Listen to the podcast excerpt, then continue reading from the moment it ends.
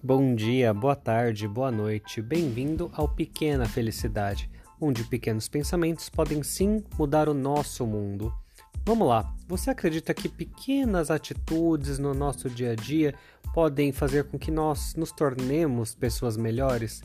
Então, eu também acredito nisso. Eu acho que pequenas atitudes podem tornar tanto a nossa vida, quanto a vida dos outros, quanto o nosso planeta um lugar muito melhor para se conviver.